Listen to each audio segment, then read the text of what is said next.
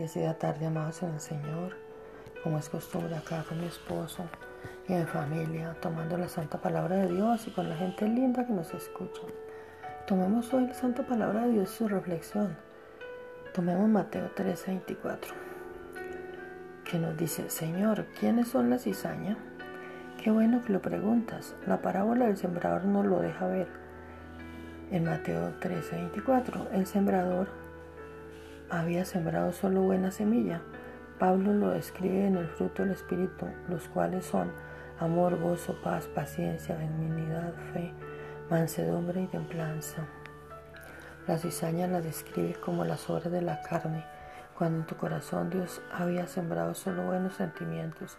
El enemigo mientras dormías vino y sembró en tu corazón malos deseos y malos pensamientos. Entonces, ¿no son mis hermanos la cizaña? No le respondió el maestro. La cizaña es todo lo malo que hay en tu corazón.